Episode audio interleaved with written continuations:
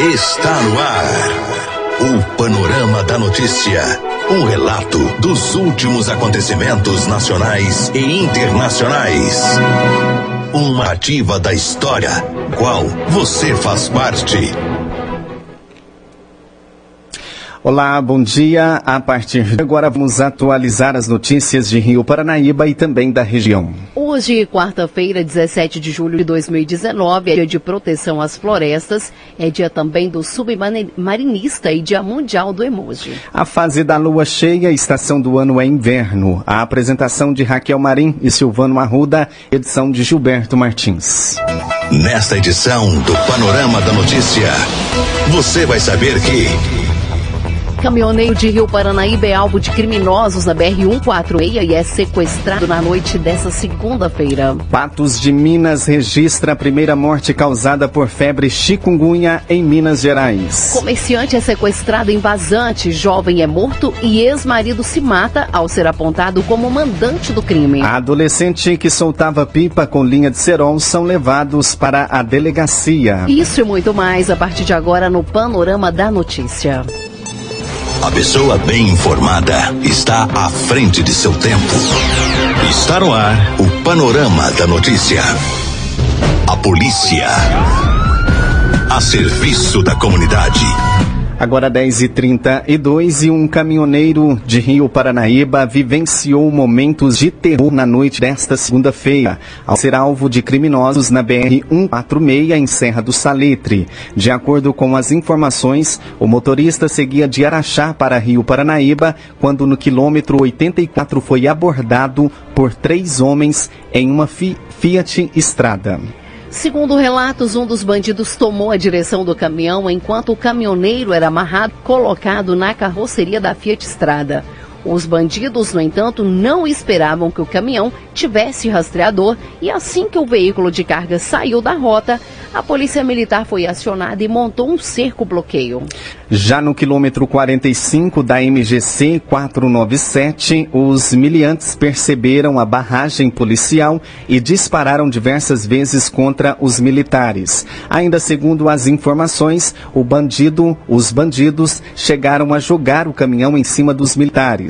Os policiais revidaram a injusta agressão e obtiveram êxito em prender um homem identificado como Varley Vilela de Lima, de 40 anos. O caminhão estava carregado com gado avaliado em cerca de 50 mil reais.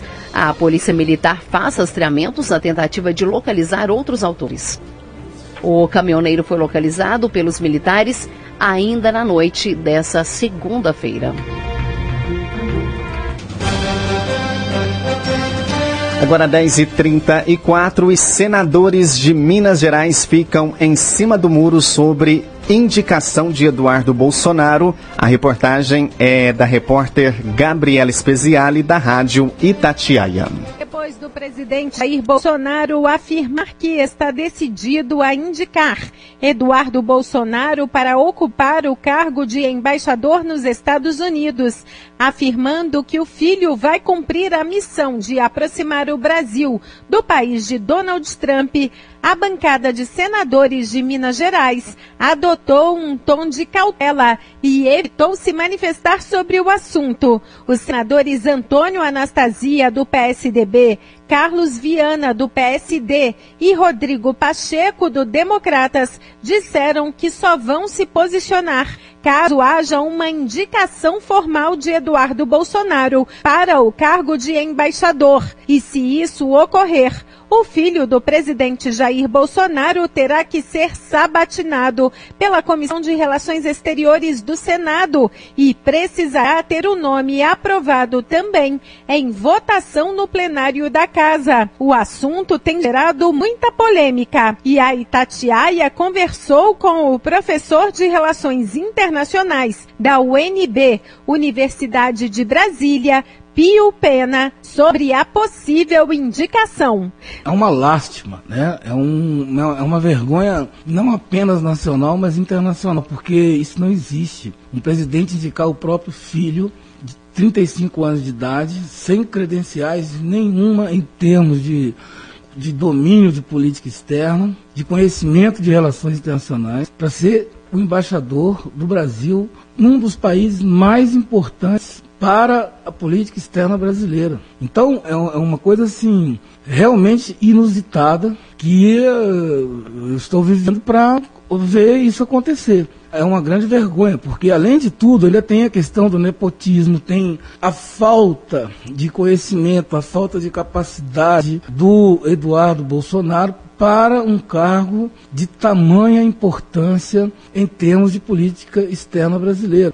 E o pior, isso ainda é possível que seja aprovado pelo Senado. O que será um, um, um, absurdo ainda maior. O senhor acha que isso interfere na forma como os outros países veem o Brasil e fazem negócios com o Brasil? Em relação à questão dos é difícil dizer, mas isto coloca em questão toda a nossa história diplomática, toda a, nossa tradição diplomática, que, pelo menos até o início desse governo, era vista pela diplomacia do mundo inteiro como uma diplomacia profissional, como uma diplomacia capacitada, com um histórico que nos remete a uma das melhores instituições do Estado brasileiro, que é o Ministério das Relações Exteriores, do Itamaraty, que forma quadros altamente capacitados. Então, eu acho que o, o mundo inteiro é, observa isso, do ponto de vista político, como uma, uma verdadeira loucura a outros assuntos, por exemplo, as posições brasileiras nos fóruns internacionais, a questão de gênero,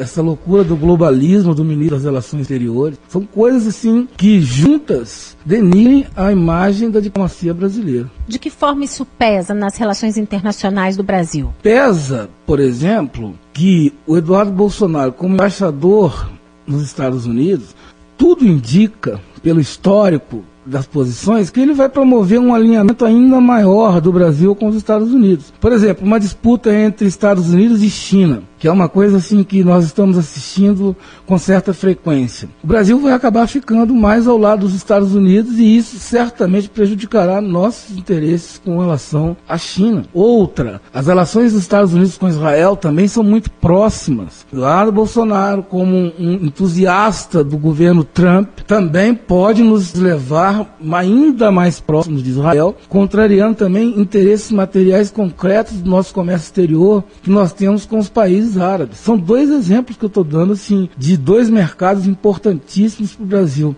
E quais ganhos nós temos com os Estados Unidos? Parece que aqui no Brasil as pessoas perderam a noção. O Brasil no mundo é muito pouco para a política externa e para os interesses americanos. Nós somos uma ponta no leque da ação dos Estados Unidos no mundo, e mesmo em termos comerciais. Então, essa coisa de tentar uma aproximação com os Estados Unidos achando que nós teremos vantagem é uma ilusão. Um jovem de 35 anos, sem experiência nenhuma, com, aliás, com pouca experiência política, que dá um depoimento dizendo que fez intercâmbio nos Estados Unidos e frita hambúrguer. Pelo amor de Deus, que país é esse? Eu, nós chegamos a um ponto realmente do absurdo. Agora, professor, vários senadores já sinalizaram, os da base aliada, o líder do governo, que isso passa tanto na comissão como no plenário do Senado. Aí parlamentares, senadores de partidos que não são do governo estão em cima do muro, não querem se manifestar. Como é que o senhor vê esse posicionamento do Senado? Qual é o papel do Senado agora? Então, o papel do Senado seria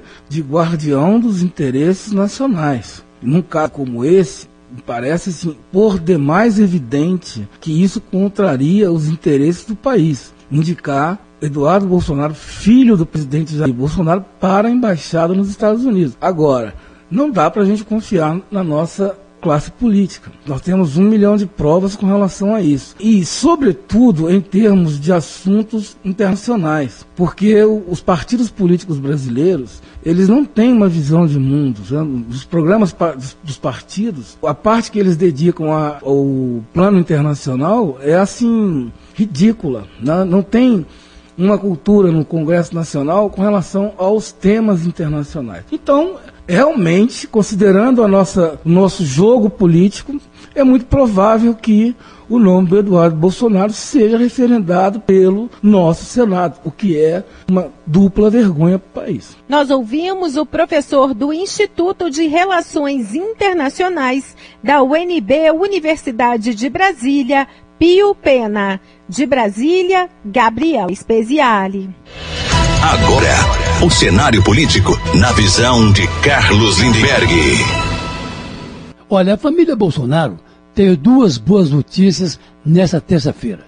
Em Brasília, na solidão das férias forenses, o ministro Dias Toffoli fez uso de sua prerrogativa como titular do plantão na presidência do Supremo Tribunal Federal e suspendeu as investigações contra o senador Flávio Bolsonaro, uma medida sempre recusada pelas instâncias inferiores e as em plenas férias forenses. A decisão, tida como temporária, mas que só voltará à pauta do Supremo em setembro ou outubro, na verdade suspende todas as informações originárias do COAF compartilhadas com a Receita Federal, paralisando assim todas as investigações, não só do senador, mas de todos os casos em que o COAF compartilhou essas informações sem autorização da Justiça. Fabrício Queiroz, ex-assessor do senador, e a partir de cuja movimentação financeira o COAF levantou a suspeita de que algo errado poderia estar acontecendo no gabinete do então deputado Flávio Bolsonaro, também foi beneficiado pela decisão do ministro Dias Toffoli, que não por acaso vinha atuando na mediação dos conflitos entre o presidente Jair Bolsonaro e o deputado Rodrigo Maia, presidente da Câmara dos Deputados. O chefe da Lava Jato Rio de Janeiro, Eduardo Elage, disse que a decisão de Toffoli, abre aspas, é um retrocesso sem tamanho, fecha aspas, porque na verdade ela paralisa quase todo o inquérito de lavagem de dinheiro no país. Uma outra decisão que agradou certamente à família Bolsonaro foi a anunciada pelo presidente da República, que bateu o martelo ontem e disse que para ele o caso está encerrado. Isto é, a família terá um embaixador. A depender aí, claro, da água que ainda vai passar debaixo da ponte. O que o presidente disse é que para ele está decidido. O deputado Eduardo Bolsonaro será formalmente indicado para ser o embaixador do Brasil nos Estados Unidos, quebrando com isso todos os parâmetros para a indicação de um representante brasileiro na maior e mais complexa embaixada brasileira no mundo.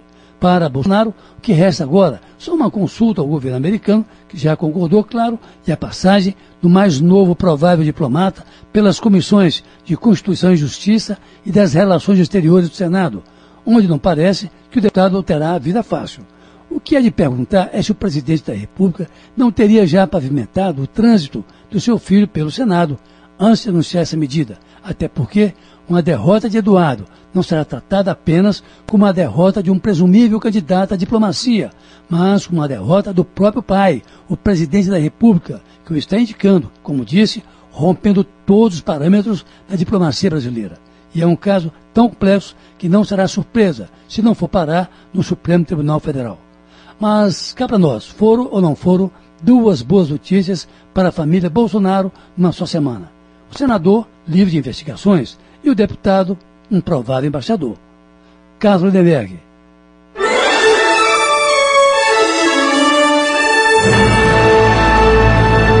Após um pequeno intervalo, novas notícias.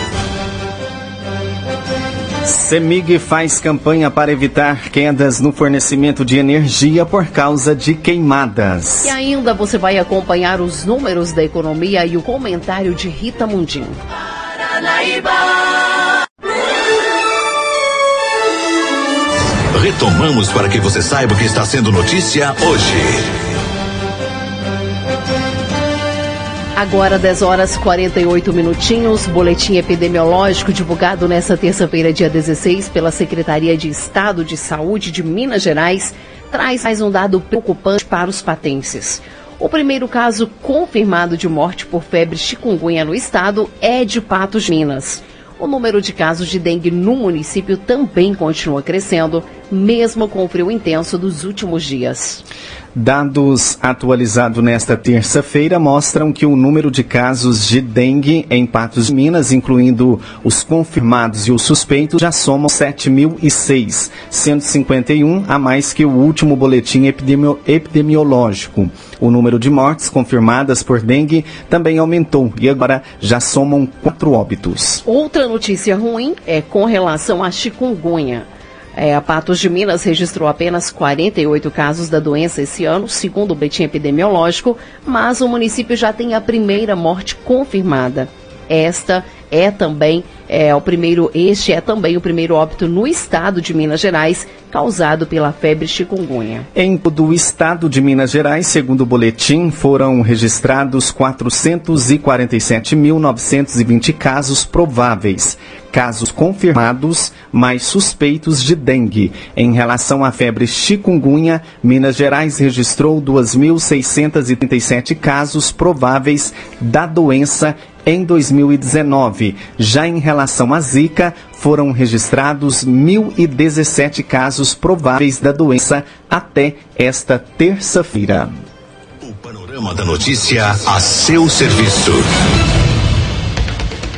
10 horas 50 minutos, a Prefeitura Municipal de Rio Paranaíba, Minas Gerais, torna público que fará realizar o seguinte procedimento licitatório pregão presencial número 28 barra 2019. O objeto é contratação de empresa especializada na prestação de serviços de vídeo monitoramento das vias públicas do município, com fornecimento através de locação de todos os equipamentos e materiais necessários. A abertura acontece dia 25 de julho, às 12 horas. Outras informações podem ser obtidas através do e-mail licitaçãorioparanaíba.gmail.com. E os prejuízos causados pelas queimadas são incalculáveis. Ao destruir a vegetação, fogo polui o meio, empobrece o solo e causa inúmeros transtornos. Um deles é a interrupção no fornecimento de energia elétrica. Levantamento realizado pela CEMIG apontou que apenas no ano passado, mais de 100 mil clientes tiveram o fornecimento de energia afetado por incêndios. Ao todo, foram cerca de 250 ocorrências de interrupções de energia. De janeiro a maio deste ano foram registradas 44 interrupções causadas pelo fogo na área de concessão da empresa, deixando 5.300 clientes sem energia elétrica após incêndios atingirem a rede elétrica. E a expectativa é de que este número aumente nos próximos meses, à medida que se reduz o volume de chuvas e diminui a umidade do ar. Para evitar e minimizar possíveis danos provocados pelo fogo, a CEMIG lançou este mês a campanha de prevenção de queimadas próximas às linhas de transmissão. Queimadas você pode evitar. A companhia também realiza ações preventivas, investindo na limpeza de faixas de servidão, com poda de árvores e arbustos e remoção da vegetação ao redor dos postes e torres. A campanha também realiza inspeções em suas linhas de transmissão. As queimadas podem provocar danos aos postes e cabos condutores, sendo necessários a substituição dos equipamentos, o que provoca demora na religação dos circuitos atingidos. Além dos danos ao setor elétrico, as queimadas prejudicam a segurança dos motoristas que têm a visibilidade das pistas comprometida e no, meio, no, no ambiente rural reduzem a produtividade nas áreas de cultivo. Entre os problemas ambientais, vale destacar o impacto na fauna, já que queimadas florestais destroem o habitat natural provocam a morte dos animais. De acordo com o engenheiro eletricista Demétrio Aguiar da CEMIG, a maioria dos incêndios continua sendo decorrente de práticas humanas imprudentes. A orientação é para que as pessoas evitem fazer queimadas e sempre que fizer uma fogueira em um acampamento, por exemplo, utilize água para apagar o fogo e evitar que as brasas sejam levadas pelo vento. E lembre-se, fazer queimadas sem autorização é crime. Agora, 10 horas e 53 minutos, nós temos no Panorama da Notícia o comentário da economista Rita Mundim. A palavra da especialista em economia, Rita Mundim. Geraldo Vandré, lá atrás, falou, e para não dizer que não falei das flores. E eu aqui vou dizer que, e para não dizer que eu não falei de Trump. Trump pode se tornar a maior mancha no crescimento sustentável dos Estados Unidos. Na segunda-feira, ele se vangloriou e se disse responsável pelo menor crescimento chinês dos últimos 27 anos. É como se os Estados Unidos fossem a ilha da maravilha, da felicidade e o resto do mundo não importasse para os planos de crescimento astronômicos de Donald Trump. Os chineses cresceram 6,2%. E olha que eles vêm mantendo esse crescimento há vários anos. Já Donald Trump está dando seus pulos e brigando com o mundo inteiro, rasgando contratos comerciais para proteger uma economia de mercado como a americana. E é por isso que eu acredito que ele vai dar um tiro no pé. Os Estados Unidos não são uma ilha. E o crescimento chinês afeta o crescimento global, como afeta também o crescimento americano. E ontem, o mesmo Donald Trump, que brigou com o Irã, que impôs sanções, agora já admite conversar com os iranianos. E o que, que aconteceu? O preço do barril de petróleo, que no pior momento das tensões entre Estados Unidos e Irã disparou, ontem despencou. Donald Trump tem se mostrado um especulador global e isso faz muito mal para a economia como um todo, principalmente para a economia americana. Ele vai colher os frutos dessa bagunça que ele tem armado dos Estados Unidos com suas relações comerciais daqui a alguns anos. E, na minha opinião, o centro da economia global já está de mudança para a Ásia. E Donald Trump perceberá isso em breve. Não é à toa que a curva de rentabilidade dos títulos americanos apontam uma provável recessão na maior economia do mundo. Tamanha é a confusão que Trump está aprontando com o comércio global. Voltando ao Brasil, tivemos ontem um dia de 0 a 0. Bolsa caindo 0,03% e o dólar subindo 0,39% e voltando a ser cotado a R$ 3,77, com a segunda alta consecutiva depois de cinco pregões seguidos em queda. Mas o recado que eu queria dar era esse acho que os Estados Unidos vão colher o que Trump está plantando em breve. E o resto do mundo, com certeza, assim como a China, os países emergentes, se ajustarão às novas regras de um comércio global cada vez mais aberto, apesar da tentativa de Trump de proteger a maior economia do mundo. Rita Mundim, a polícia. A serviço da comunidade. Agora 10h57 e uma comerciante de 52 anos foi vítima de tentativa de roubo e sequestro nesta segunda-feira em Vazante, no noroeste de Minas. De acordo com a polícia militar, durante a ocorrência houve perseguição e troca de tiros, sendo que um jovem de 21 anos foi baleado e morreu. O ex-marido da vítima foi apontado como mandante do crime e se matou ao ser abordado pelos militares. De acordo com os policiais, o crime começou por volta das 19h30, quando dois jovens armados de 21 e 22 anos renderam a comerciante no momento que ela saía de uma, de uma caminhonete. A dupla assumiu a direção do veículo e levaram a vítima para a saída de Guarda-Mor pela MGC 354. De acordo com a, a, ocorrência policial, quando os autores estavam a cerca de dois quilômetros da cidade, eles abandonaram a mulher amarrada às margens da rodovia. Neste momento, os militares receberam informação do crime e conseguiram localizar o veículo da vítima na MG 188, próximo aos distritos de Buritis. Houve perseguição e troca de tiros com os suspeitos, sendo que um jovem de 21 anos foi baleado. Ele chegou a ser socorrido, mas morreu. O outro jovem de 20 anos não se feriu e foi detido. Segundo a PM, o jovem preso com, é, confessou que o mandante do crime era o ex-marido da comerciante de 53 anos.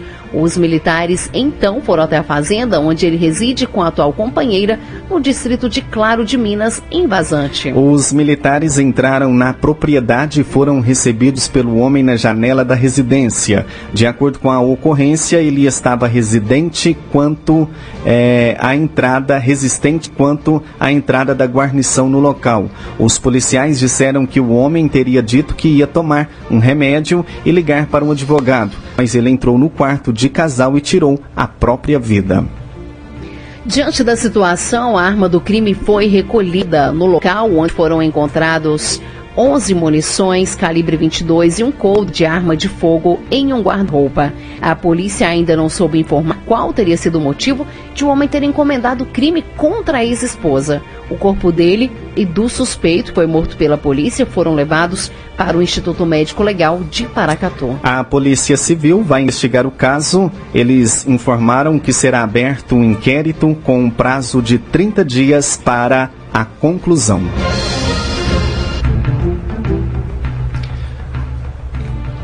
Agora, 11 horas, dois adolescentes de 12 e 13 anos foram conduzidos pela polícia na tarde dessa terça-feira após serem flagrados soltando pipas com linhas de cerol no bairro Novo Horizonte, em Patos de Minas. A polícia militar recebeu a denúncia que três menores estariam soltando pipas com linhas de cerol na praça do bairro Novo Horizonte. No local, os policiais abordaram os três garotos portando papagaios com as linhas cortantes proibidas por lei. Pelo fato de um dos indivíduos, dos envolvidos, ter só 11 anos de idade, ele foi liberado aos pais no próprio local por ser ainda criança. Os demais foram conduzidos para a delegacia juntamente dos objetos apreendidos, acompanhados dos responsáveis. Uma multa no valor de 327 reais foi lavrada para os responsáveis dos dois adolescentes conduzidos pelos policiais. Soltar pipa com cerol é crime e pode provocar ferimentos em transeuntes, ciclistas e motociclistas. Agora, 11 e 1. Você caminhou conosco pelo panorama da notícia. O conhecimento dos fatos faz de você um cidadão ativo. Com a apresentação de Raquel Marim e Silvana Ruda, termina aqui o Panorama da Notícia.